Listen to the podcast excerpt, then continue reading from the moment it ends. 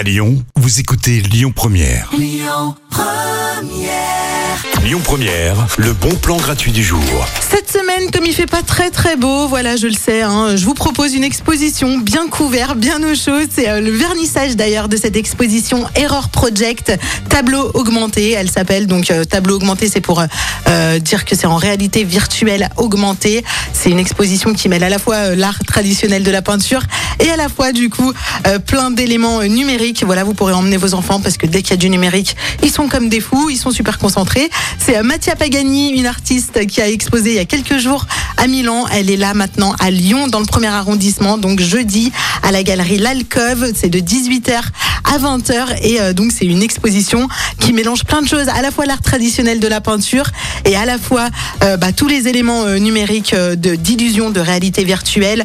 en fait, c'est une expo qui vous invite à repenser votre rapport à l'erreur. Voilà, elle s'appelle Error Project.